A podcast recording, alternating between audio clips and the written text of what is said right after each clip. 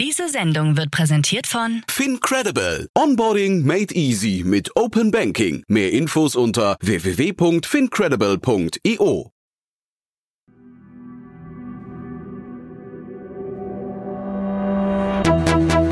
Startup Insider.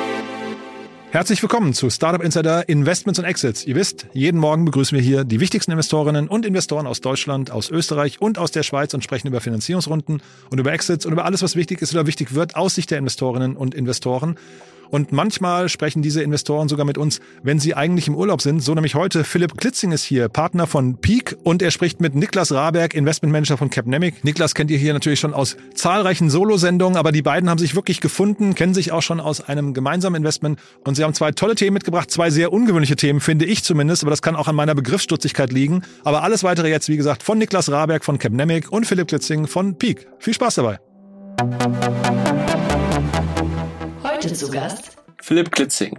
Ich bin Partner bei Peak. Peak ist ein Early Stage Venture Capital Fonds mit Sitz in Berlin, Amsterdam und Stockholm und wir investieren im deutschsprachigen Bereich wie in den Nordics und Benelux, in Pre-Seed bis Series A, Firmen industrieübergreifend im Bereich SaaS, Enterprise Software und Marketplace und unsere Tickets starten bei 500.000 bis zu 4 Millionen Euro. Unsere Investoren sind Unternehmerinnen und Unternehmer, die selber dastanden, wo unsere Portfoliogründerinnen und Gründer sich heute befinden.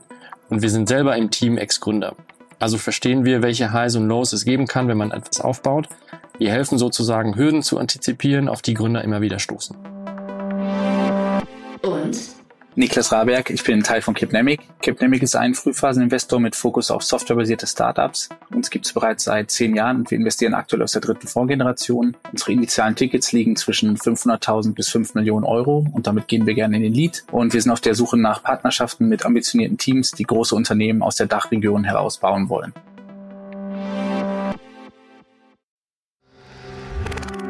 Werbung.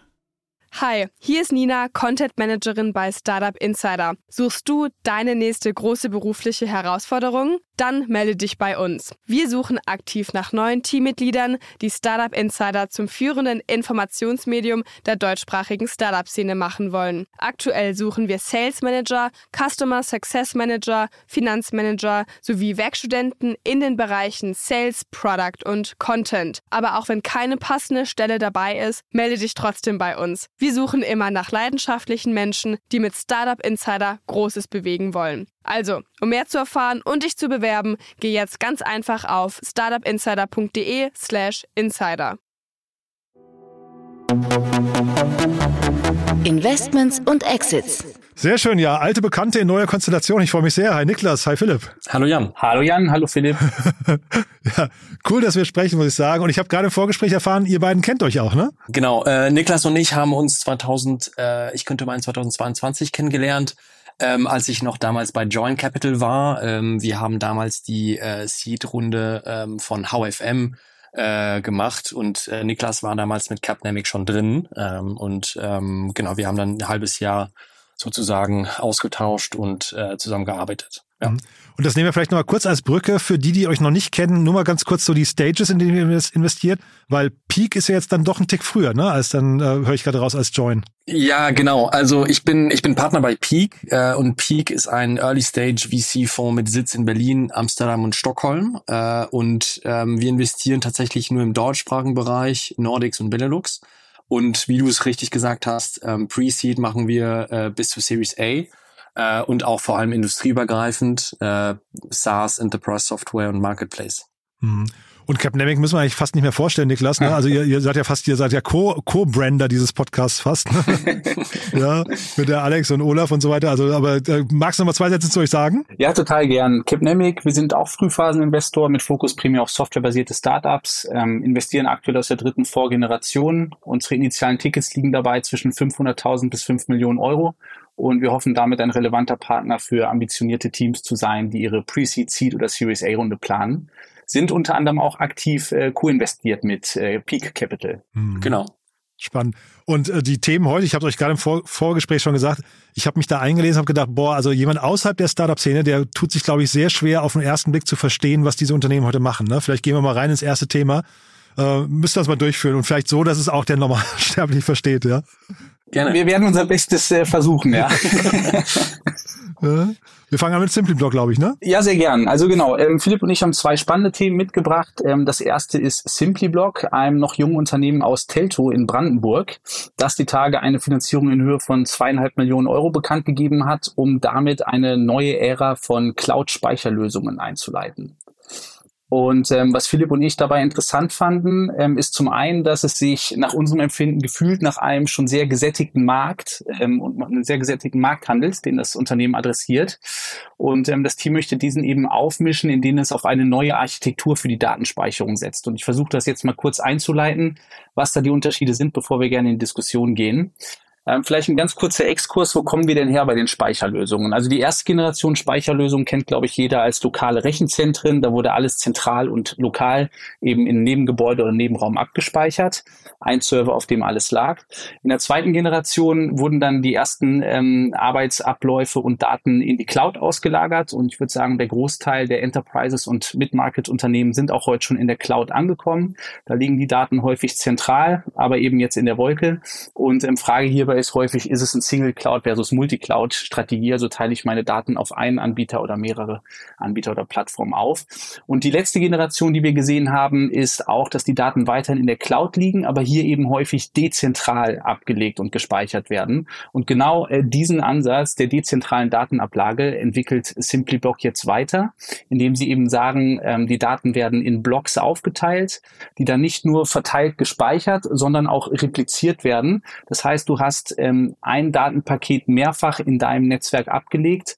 Ähm, das ist egal, ob das on-premise, in der Cloud oder an einem Device on Edge sozusagen passiert, wodurch sich ähm, viele Vorteile gegenüber einem klassischen Speicherarchitektur ergeben, auf die wir gleich gerne nochmal zu sprechen kommen können total abgefahren. Und auf der Website steht ja noch Autonomous Elastic Block Storage for Amazon EK, EKS, EKS oder sowas. Ich weiß gar nicht, wie es genau ausgesprochen wird, aber ich habe dann irgendwie gedacht, Wahnsinn, das verstehst du wirklich nur, wenn du aus der Szene rauskommst. Ne? Also ich, ich wüsste damit nichts anzufangen, wenn ich es zum ersten Mal sehe, ja. Ja, ich glaube, ähm, wenn ich da vielleicht reingrätschen darf, ähm, ich glaube, dass das sehr Interessante ist, woher kommt denn dieses Problem, das ähm, SimplyBlock versucht zu, zu, zu lösen? Ähm, du musst dir irgendwie vorstellen, wenn, wenn du eine, eine PDF-Datei per E-Mail schickst, wird diese automatisch ungefähr fünfmal ähm, äh, multipliziert. Also auf deiner E-Mail, auf deinem Rechner ähm, und in der Cloud und so weiter und so fort.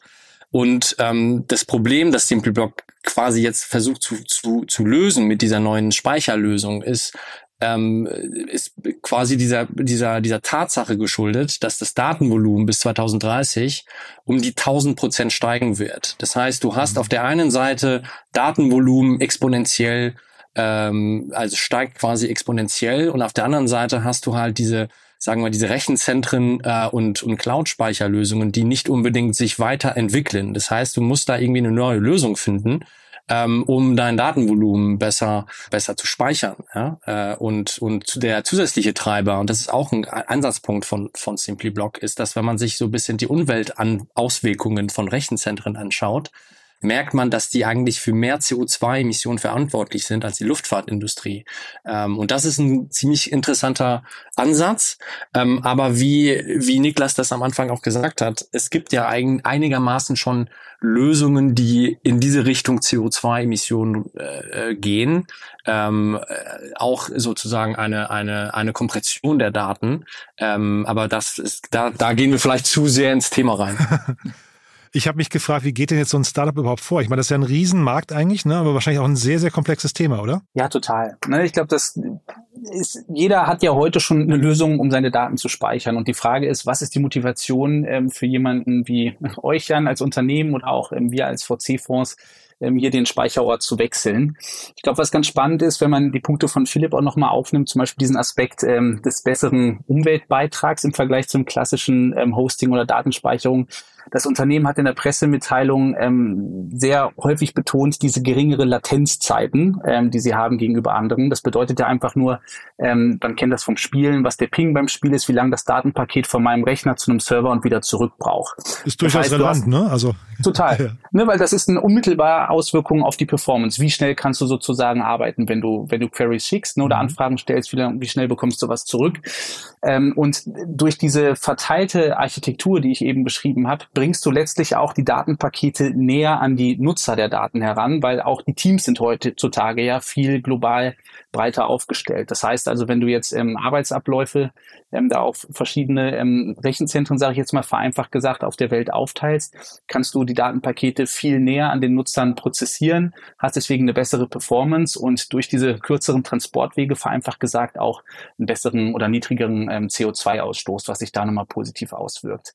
Zusätzlich hast du aber auch die Möglichkeit, ähm, dadurch, dass die Daten mehrfach abliegen im Netzwerk, parallel die gleichen äh, Datensätze mehrfach zu prozessieren, was sich auch wiederum positiv auf die Performance auswirkt. Und auf der anderen Seite hast du die Möglichkeit, wenn jetzt mal ähm, ein Datencenter ausfällt, weiterhin mit den Daten zu arbeiten, weil sie eben sonst noch mal irgendwo im Netzwerk abgelegt sind. Und die Frage, die sich Philipp und mir gestellt hat, ist so ein bisschen, inwieweit sind diese äh, Argumente oder Nutzenversprechen für die, für die Endnutzer aussagekräftig genug oder überzeugend genug, um wirklich hier nochmal den Hosting-Anbieter zu wechseln. Äh, 42Cap hatte investiert und da haben sie in der Pressemeldung den Moritz Zimmermann, äh, General Partner von 42Cap, ähm, zitiert. Der hat dann irgendwie gesagt, er war selbst überrascht, wie viel Optimierungspotenzial es da noch gibt. Ich meine, das ist ja dann schon also ein, ein sehr, sehr gutes Argument, wenn du hinterher sagst, naja, Cloud betrifft uns eigentlich alle und dann kann ja Optimierung wirklich auch ein Wettbewerbsvorteil sein, nicht nur jetzt für, äh, sag mal, für Storyblock selbst, sondern auch eben für die Kunden hinterher, ne? Ja, klar. Also die Frage ist, was umfasst die Optimierung? Mhm. Ähm, Optimierung kann ja auch sein, dass du die Kosten reduzierst und so wie ich es verstanden habe, hast du eben mit dieser Architektur für die Datenspeicherung auch die Möglichkeit, auf Standard-Hardware, also die SSD-Festplatten zu setzen und brauchst nicht ähm, sehr ausgeklüngelte oder sehr teure Hardware, um große Datenmengen zu speichern. Mhm. Diesen Kostenvorteil können natürlich dann ähm, SimplyBlock auch an die Kunden weitergeben, sodass sie vielleicht sogar günstiger bepreisen können als welche der großen Hosting-Anbieter. Und das ist natürlich auch ein Nutzenversprechen, was dieser Tage sehr, sehr gut ankommt. Mhm. Was sind jetzt so, sag mal, so, so Fragen, die man so einem Unternehmen stellen würde in so einer frühen Phase? Also ähm, das ist ja, wenn ich es richtig verstehe, die erste Runde, ne? Die erste richtige Runde, die hier abgeschlossen wurde. Ähm, was müssen die sich für Fragen gefallen lassen? Ja, genau. Also äh, sie haben quasi, ähm, ich glaube, im Oktober oder November angefangen mit dem mit dem Fundraising und ähm, damals hatten sie meines Erachtens auch nur einen oder zwei Early Adopters äh, und es waren auch kleinere Startups und ähm, die erste Frage ist, äh, der Markt ist ja rein, ist ja sehr groß und sehr technisch und ähm, ich würde denen zum Beispiel jetzt eine neue Frage stellen nach diesen vier, fünf Monaten wo steht ihr jetzt äh, mit den Kunden, beziehungsweise habt ihr größere Kunden ähm, akquirieren können, die bisschen komplexer aufgestellt sind und nicht, sagen wir mal, Startups, die sehr tech, tech-orientiert sind äh, und, und die sich äh, einfach de facto nach neuen Lösungen umschauen. Ich glaube, der, der Großteil des Marktes sind, sind sagen wir mal, normale Unternehmen, äh, nicht nur Startups. Äh, und Startups sind natürlich auch bekannt äh, dafür, dass sie in der Regel ähm, nicht unbedingt, ähm, also es gibt natürlich bei den Startups welche, die zu Scale-Ups werden und zu größeren Unternehmen, aber wenn man natürlich Startups sagt, dann muss man auch davon ausgehen, dass ein paar von denen nach zwölf Monaten auch nicht mehr existieren. Ähm, und deshalb finde ich immer ganz wichtig, dass, dass man bei dem Go-to-Market immer schaut, okay, wer ist mein, mein Zielkunde? Äh, und ähm, bei der Early Traction sehr interessant, mal erste Kunden zu haben, aber ähm, wie, wie solide sind diese, ist diese Kundenbasis? Das wäre, glaube ich, eine, eine wichtige Frage. Äh, und ähm, ja, genau. Ich glaube, nur der Punkt, den Philipp anspricht, ist total spannend und relevant, weil ähm, wenn Sie jetzt anfangen, wie viele Startups das tun, sich erst an die kleineren zu richten und ähm, das sind eben Unternehmen, die auch sehr schnell wachsen, vielleicht selber mal ins Enterprise-Segment vertreiben, kommen ja auch die Themen auf, wie was für Zertifizierungen hast du, um gewisse Enterprise-Readiness auch ähm, darlegen zu können. Und da ist natürlich der Hosting-Layer oder der Infrastruktur-Layer ähm, höchst kritisch für die Services, die die Kunden von SimplyBlock auch laufen lassen.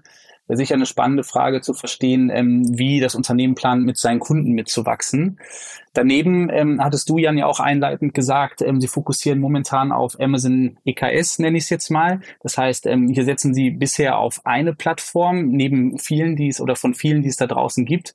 Würde ich gerne noch besser verstehen, wie da ihre Strategie aussieht, ähm, auf weitere Plattformen zu wachsen, ob es da gewisse Hindernisse gibt oder ob die auch alle so offen gestaltet sind wie Amazon. Ähm, genau. Und letztlich bist du im Hosting-Business auch dann immer im Wettbewerb mit den großen drei oder vier. Ich glaube, ähm, rein über den Preis hältst du das lange nicht aus. Ähm, deswegen das Thema Produkt Roadmap stünde für mich hier auch sehr im Fokus der vertiefenden Gespräche.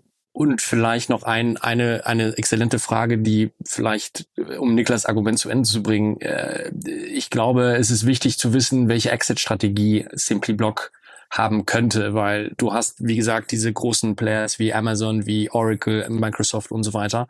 Ähm, und, und jeder andere Speicheranbieter, IBM, Dell, diese Technologie ist relativ veraltert. Das heißt, werden sie entweder selber eine ähnliche Technologie bauen wie SimplyBlock oder einfach kaufen äh, und dann natürlich wann. Also wird SimplyBlock noch genügend Zeit haben, um, sagen wir mal, ein Unicorn zu werden oder wird es schon vorher abgekauft? Mhm. Ähm, andererseits hast du auch größere Cloud-Anbieter oder sogar Nvidia, die natürlich jetzt äh, eine Menge an, an Geld haben. Ähm, also es gibt, es gibt, glaube ich, genügend Unternehmen, die sich, die sich SimplyBlock leisten könnten. Die Frage ist, ähm, wie lange schafft es SimplyBlock, ähm, sagen wir mal, alleine auf dem Markt aktiv zu sein. Mhm. Und du hast ja gesagt, mal gucken, wie solide die Kunden sind. Ich hätte jetzt ähm, gedacht, dass Startups, die eigentlich gar nicht so, weil du gerade sagst, sie hatten zwei Startups als Kunden, dass das gar nicht so die Zielgruppe sein kann, weil die Startups diese Themen noch gar nicht so richtig in den Mittelpunkt stellen müssen, sondern ich hätte gedacht, eigentlich eher größere Unternehmen haben das. Zeitgleich sind wahrscheinlich größere Unternehmen aber gar nicht so gewillt, so, so, so schnell auf ein Startup zu setzen, oder? Ja, das ist ein exzellenter Punkt. Ähm, es gibt tatsächlich ein ähnliches Unternehmen äh, auch in Deutschland namens Ultihash. Äh, die sitzen äh, aktuell in Berlin ähm, und die targeten tatsächlich äh, mit einer neuen neuen ähm, Datenkompressionstechnologie eher größere Unternehmen, Enterprise-Kunden wie zum mhm. Beispiel Bosch und bei denen ist es natürlich, hast du natürlich die Komplexität, dass du bei Bosch erstmal in einem zwölfmonatigen Sales-Zyklus ja, reinkommst. Genau. Ähm, und das heißt, ich gehe davon aus, dass SimplyBlock erstmal diese beiden jungen, kleineren Unternehmen getargetet hat, um erstmal ins Rollen zu kommen. Mhm. Äh, aber ich gebe dir recht, ich glaube, sie müssen irgendwann mal äh, Richtung Go, ja, Enterprise Go-to-Market gehen. Mhm. Auf der anderen Seite, ähm, ich meine, wir sprechen auch viel und du ja Jan auch mit deinen Gästen im Podcast über Startups im Bereich Machine Learning, AI, ob es jetzt generativ ist oder nicht, oder auch über das Thema Real-Time Data Processing, wo wir gleich nochmal drauf zu sprechen kommen. Das sind ja auch alles sehr arbeitsintensive und ähm, datenintensive Workloads, die Startups da zu prozessieren haben. Und ich glaube schon, dass sie ähm, eine sehr gute Möglichkeit haben, hier schnell in dieses ICP reinzuwachsen, auch als noch ein vergleichsweise junges Unternehmen. Startup Insider. Und dann ist ja vielleicht wiederum einfach, ne? wenn man direkt von Anfang an ein Angebot hat, was die Startups auch brauchen können, dann kann man auch mitwachsen und kann vielleicht auch schnell Traction aufbauen. Genau. Ja. Ja, spannend. Dann, weil du es gerade angesprochen hast, lass mal zum zweiten Thema gehen. Da habe ich mich also noch mehr gefragt, was die wohl machen. das ist wieder so, so viele Buzzwords drin, die muss man erstmal logisch zusammenpuzzeln. Aber bitte erklär du mal, Philipp, ja. Genau. Mhm. Ähm, Fever ist ein schwedisches Cleantech-Unternehmen oder eher PowerTech-Unternehmen, äh, ähm, das eine Software-Plattform für virtuelle Kraftwerke entwickelt. Äh, jetzt hast du schon Buzzword Nummer eins. Äh, um diese virtuellen Kraftwerke zu betreiben und äh, letztendlich auch zu monetarisieren, also zu monetisieren. Ähm, sie haben gerade 10 Millionen Euro von unter anderem General Catalyst eingesammelt, äh, mit, der mit der Beteiligung von La Familia und äh, Norskin VC. Äh, und diese Rolle, äh, diese Runde soll die Expansionspläne und die Produktentwicklung vorantreiben. Ähm, jetzt vielleicht zum, zum Kernthema virtuelle Kraftwerke. Ähm, warum ist das wichtig? Ähm, sagen wir mal so, früher hatte man meistens, sagen wir, eine Stromquelle, ja, die öffentliche Quelle, ähm, traditionelles Netz äh, oder Grid auf Englisch. Ähm, aber heute mit der, Neu mit der erneuerbaren Energie reden wir von äh, PV-Anlagen, von Wind, Hydroanlagen und so weiter und so fort. Äh, und auch Energiespeicher. Und alle diese Energiequellen und Energiespeicher sind total verstreut, müssen aber irgendwie zusammengeführt werden um ein, um quasi Strom zu generieren. Ähm, und das, das nennt man dann ein virtuelles Kraftwerk, also diese Orchestrierung. Und ähm, ein virtuelles Kraftwerk kann diesen zusätzlichen Strom, der dann erzeugt wird, auf dem Markt verkaufen und auch dazu beitragen, quasi, dass dieser Strombedarf ähm, ausgeglichen wird. Ähm, das heißt aber wiederum, dass dieser vermehrte Einsatz von verschiedenen Energiequellen auch Probleme in den herkömmlichen Netzen entstehen lässt. Und Fever bringt quasi mit dieser Plattform äh, die Möglichkeit, diese also diesen Angebot und die Nachfrage zu kalibrieren und auch die Netzstabilität zu verbessern. Und ähm, als Unternehmen kannst du auch deinen eigenen Strom dann auch halt weiterverkaufen. Also es geht, es geht hier auch als um, um, um Profit. Mhm. Klingt fast so ein bisschen so, als könnte das so ein Standard werden für die Zukunft, ne? dass man sich vielleicht in Zukunft gar nicht mehr vorstellen kann, dass es mal ohne geht, oder? Ich glaube, ne, das Spannende ist, wie Philipp gesagt hat, ähm, die Energiewende, wie es so schön heißt, findet dezentral statt. Ne? Das heißt, so das Spektrum der Verbraucher, aber auch der ähm, Strom- oder Energieerzeuger ähm, nimmt exponentiell zu. Und ähm, du hast da die Herausforderung auf Ebene einer Kommune zum Beispiel oder auch nur eines Stadtviertels erstmal zu inventarisieren und zu erfassen, welche Verbraucher und welche Erzeuger habe ich denn überhaupt, um basierend auf dieser Inventarisierung dann ähm, ja, Prognosen zu erstellen, wie viel Energie wird verbraucht werden, wie viel wird erzeugt werden, wie kann ich das ins Gleichgewicht bringen. Die Herausforderung ist ja immer, dass diese 50 Hertz Frequenz im Stromnetz aufrechterhalten bleiben muss, sonst kommt es zum Blackout und das ist das, also Stromausfall, was du vermeiden willst. Ähm, es ist ein sehr, sehr relevantes Thema, betrifft die kritische Infrastruktur. Ich habe mir aber auch die Frage gestellt, wie neu das Ganze ist, weil wir hatten ja auch schon im Jahr 2011 20 Prozent erneuerbare Energien ähm, im Strommix drin gehabt. Ähm, jetzt mittlerweile sind wir da ja schon bei ähm, knapp 46, also bald 50 Prozent. Und ähm, ich habe tatsächlich mal bei Google Trends auch geguckt, wann dieses ganze Thema Smart Grid, also das intelligente Stromnetz, gehypt war. Das war eben in 2009, 2009 global ähm, auf dem Hype gewesen und in 2011 in Deutschland. Deswegen schien das Unternehmen auf mich eher late to market, also spät dran hm, zu sein, spannend. haben aber nochmal tolle Investoren für sich überzeugt. Ja, genau. Ich glaube, dass das, also Niklas, du hast, du hast komplett recht. Es gibt auch größere Unternehmen, die tatsächlich schon in diesem Markt ähm, äh, befinden. Also wir reden jetzt nicht nur von Startups, sondern so von größeren Energie äh, Unternehmen, auch wenn du bei Tesla zum Beispiel äh, ähm, ein, ein, ein Auto kaufst und, und, und einen, einen Wandakku, hast du mit deinem Wandakku auch schon, sagen wir mal, eine Software mit drin, die dafür sorgt, dass dein, dass dein Wandakku quasi stabil bleibt. Ähm, das heißt, du hast hier schon sozusagen eine Softwarekomponente, ähm, ich glaube, da, wo es interessant ist, aber das ist auch relativ, sagen wir mal, in Anführungsstrichen alt, ist, dass Fever sich mit APIs die existierenden Daten der verschiedenen Energiequellen mit einfachen Haken, ja, äh, ab, abzieht. Und dann kommt halt Machine Learning drauf. Und da ist halt die Frage, inwiefern ist das eigenartig? im Vergleich zu anderen Lösungen. Ich meine, in Deutschland kennen wir zum Beispiel Next Kraftwerk, das wurde an Shell mhm. verkauft. Äh, Carith äh, gibt's auch. Das ist, die liegen im Portfolio von Early Bird. Ähm, also es ist, es ist nichts Neues und ich glaube, ein interessanter Fakt ist auch, dass wenn man sich dieses Team anschaut, das dahinter steckt, es sind keine Leute aus dem Energiebereich. Es sind drei ehemalige Mitarbeiter von dem Fintech Settle und einem Mitarbeiter von Spotify. Ja? und das, das, das zeigt meines Erachtens, dass da sehr viel Potenzial ist, dass der Markt, äh, es gibt einen Bedarf im Markt für sowas. Äh, und ich glaube, das ist ein Execution Play. Also wenn man irgendwie die Erfahrung hat, äh, ein Startup aufzubauen und, und Teams zu hiren und, und in den Markt reinzukommen, ähm, das kann durchaus ein Zeichen sein, dass, ähm, dass es sehr opportunistisch ist im Endeffekt. Aber ja, sie haben exzellente Investoren mit an Bord geholt. Und jetzt bin ich mal gespannt, wie sie sich im äh, deutschen Markt äh, schlagen werden. Mhm. Genau, Philipp, weil das war nämlich das, was ich, ich hatte gelesen, eine API-zentrierte Plattform für virtuelle Kraftwerke. Das klingt erstmal so total abstrakt, aber dieses API, ich glaube, das ist ja wirklich, weil ähm, Niklas ja gerade sagte, das ganze Thema ist seit 2009 eigentlich schon so auf Google Trends gewesen, aber ich glaube, dieser API-Teil, der wird ja wahrscheinlich erst jetzt irgendwie vor ein paar Jahren dazu gekommen sein, ne?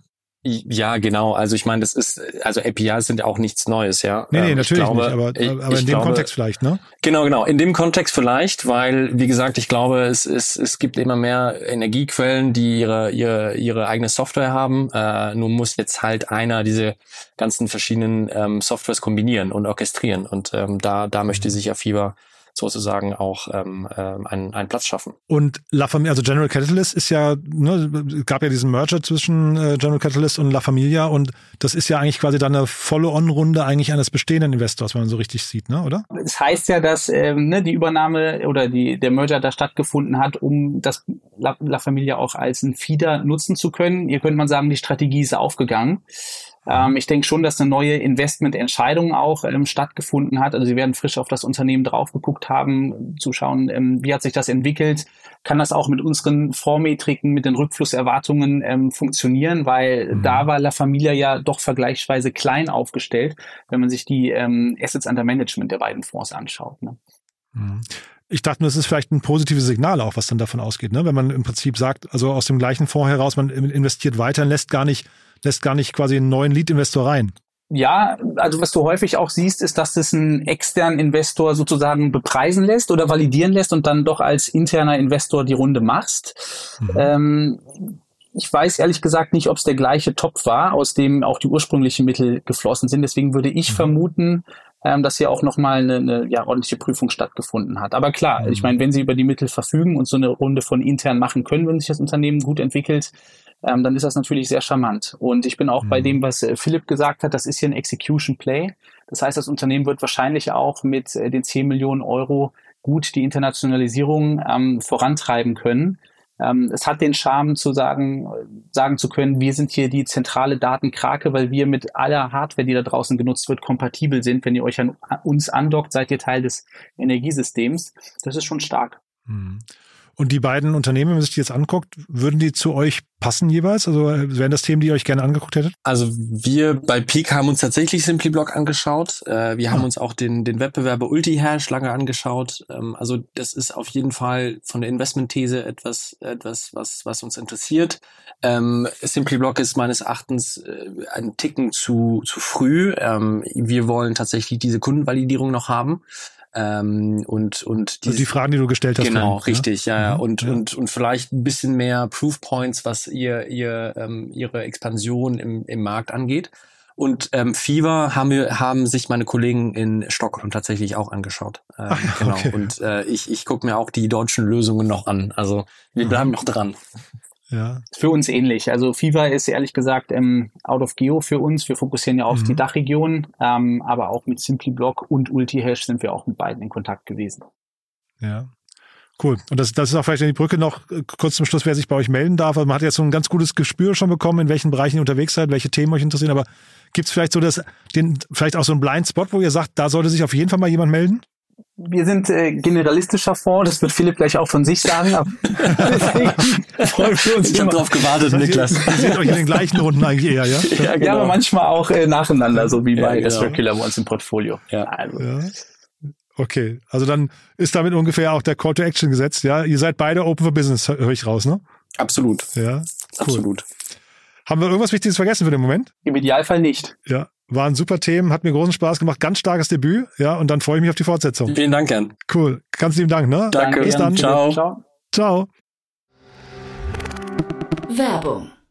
Hi, hier ist Moritz, Marketing und Growth Manager bei Startup Insider. Wenn du über die verschiedensten Themen immer auf dem neuesten Stand sein möchtest, dann empfehle ich dir auf jeden Fall unsere Newsletter auszuprobieren. Von unserem täglichen Morning Briefing Startup Insider Daily zu unseren themenspezifischen Newslettern wie Krypto und Web3, Investments und Exits oder KI Kompakt bist du mit unseren Newslettern immer top informiert. Falls du interessiert bist, kannst du dich jetzt ganz einfach kostenlos anmelden und zwar unter startupinsider.de/slash insider.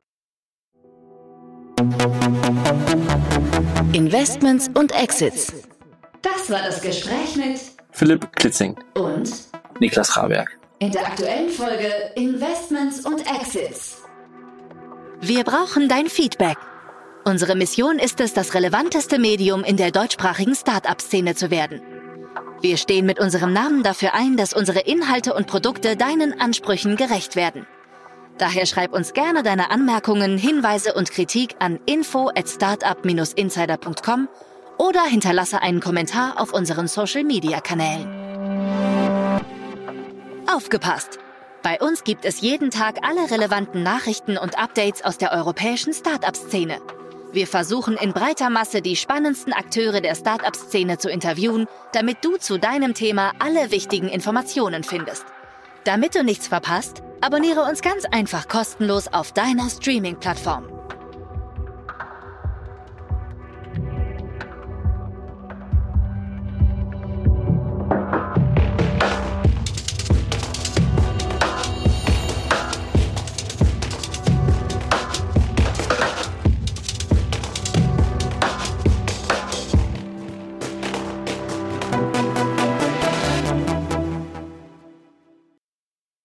Sendung wurde präsentiert von Fincredible. Onboarding made easy mit Open Banking. Mehr Infos unter www.fincredible.io.